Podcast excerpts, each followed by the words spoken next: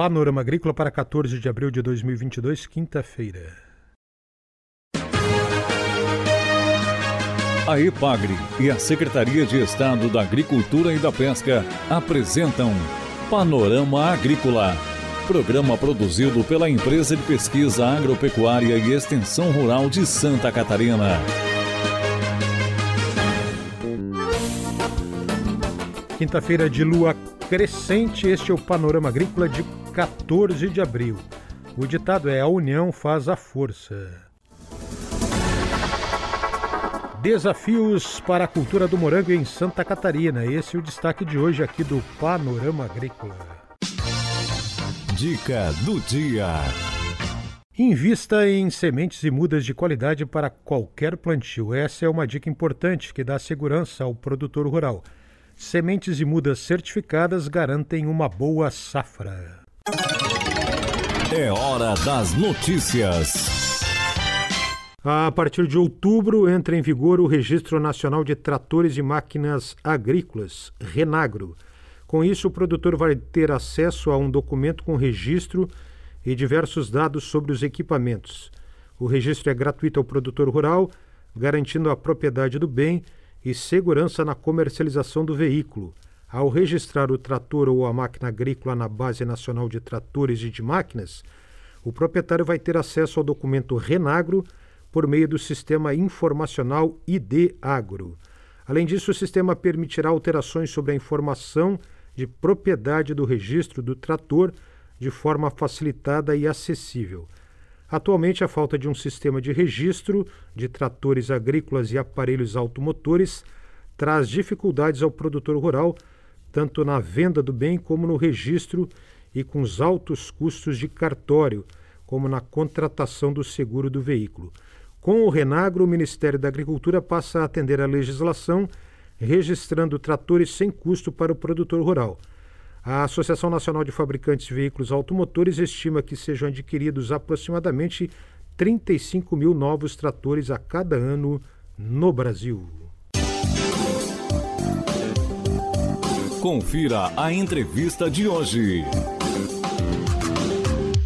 Ações da pesquisa e da extensão rural para a cultura do morango, desafios e entraves. Ouça com o pesquisador da Ipagre Estação de Tuporanga, Francisco Gervini. No Brasil, cerca de 80% da produção de morangos está concentrada nos estados de Minas Gerais, São Paulo, Paraná e Santa Catarina. O cultivo do morangueiro é uma atividade em expansão no estado catarinense e de grande importância socioeconômica para a agricultura familiar, o que se deve, entre os fatores, ao rápido retorno econômico da atividade. Estima-se que hoje tenhamos mais de 1.200 produtores de morango em Santa Catarina. A EPAGRE, empresa reconhecida por sua expertise na pesquisa, extensão rural e assistência técnica, foi convidada em julho de 2020 a participar da formação de um projeto em rede interinstitucional em nível nacional, pelo professor Dr. Juliano Vilela Rezende, da Universidade Estadual de Londrina do Paraná. Em reuniões virtuais, devido à pandemia, nas quais participaram representantes da EPAGRE e de outras instituições convidadas a compor a rede, foram levantados os principais entraves e discutidas ações de pesquisa e extensão rural necessárias a evitar o colapso da cultura do morangueiro no Brasil. Durante as discussões, com base nos problemas relatados pelos vários setores e grupos envolvidos, constatou-se que os gargalos são os mesmos independente da região ou estado produtor. Dentre eles, o forte impacto da aquisição de mudas no sistema produtivo, Hoje, a aquisição de mudas importadas corresponde por mais de 80% do custo de produção da lavoura. Com a estagnação dos programas de melhoramento genético no Brasil, por falta de incentivo financeiro, os agricultores passaram a depender exclusivamente de cultivares importadas dos Estados Unidos, da Espanha e da Itália.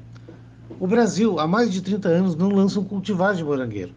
As mudas são, em sua maioria, provenientes de viveiros chilenos, argentinos e espanhóis, que exportam por meio de empresas específicas para o Brasil, com valores atuais de R$ 1.400 a 1.700 reais o milheiro, gerando um custo aproximado de 140 a 170 mil reais por hectare, só em mudas.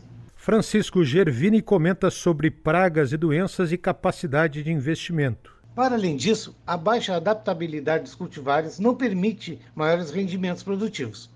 A introdução de doenças e pragas até então não relatadas no Brasil vem ocorrendo de forma proeminente.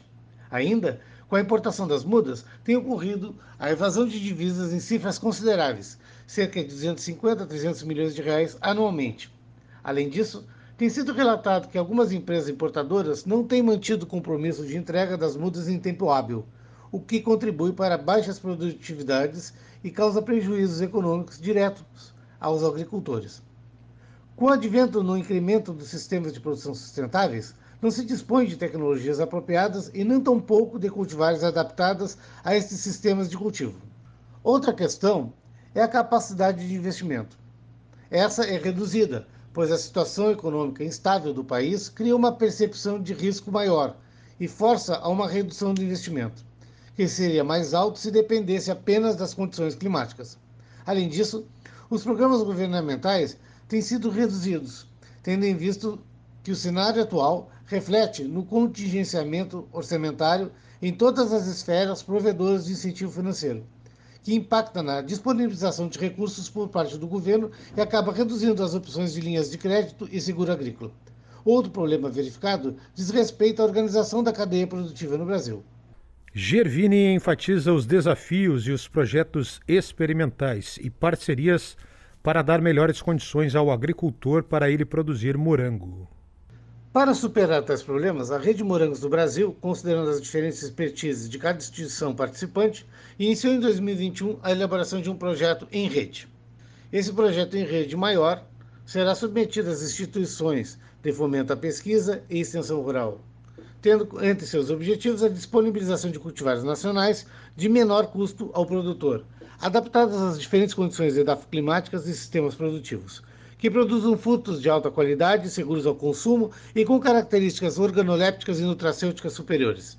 Ao mesmo tempo, os trabalhos irão visar a racionalização dos de insumos, o aumento da produtividade e da renda para o produtor, bem como a organização da cadeia produtiva.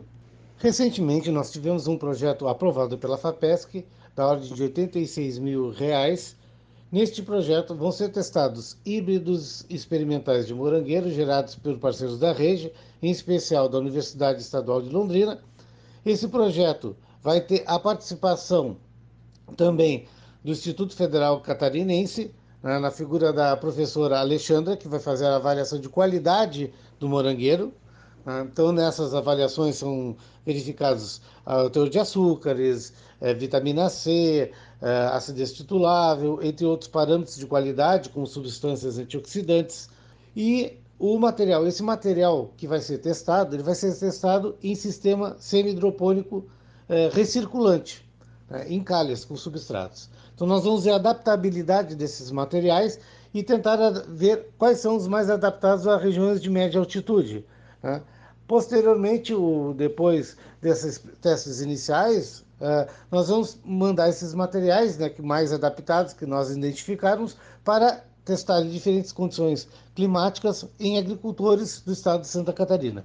Atualmente fazem parte da rede Morangos do Brasil, além da EPAGRE, a Universidade Estadual de Londrina, no Paraná, Universidade Estadual do Centro-Oeste, que fica localizada no Paraná, o Instituto de Desenvolvimento Rural do Paraná, o IDR, Instituto Agronômico de Campinas de São Paulo, Instituto de Tecnologia de Alimentos de São Paulo, Instituto de Economia Agrícola de São Paulo, Instituto Biológico, Departamento de Descentralização do Desenvolvimento de São Paulo, Coordenadoria do Desenvolvimento Rural Sustentável de São Paulo, a EPAMIG, que é a Empresa de Pesquisa Agropecuária e Extensão Rural do Estado de Minas Gerais, a Universidade Federal de Lavras, em Minas Gerais, o Instituto Capixaba de Pesquisa e Assistência Técnica e Extensão Rural, o INCAPER. Pretendemos, com isso, empoderar o agricultor, disponibilizar cultivares de alta qualidade, adaptadas às diferentes condições climáticas, gerar oportunidades de negócio, pois temos no estado condições climáticas propícias à produção de mudas e, portanto, o estabelecimento de viveiristas, reduzir custos, pois estimamos que as mudas poderão ser comercializadas a 50% do valor atual e assim aumentar a rentabilidade da cultura. E, por fim, incentivar a fixação das famílias no meio rural. Esse é o pesquisador da IPAGRE, Estação Experimental de Tuporanga, Francisco Gervini. A IPAGRE e a Secretaria de Estado da Agricultura e da Pesca apresentaram Panorama Agrícola Programa produzido pela Empresa de Pesquisa Agropecuária e Extensão Rural de Santa Catarina.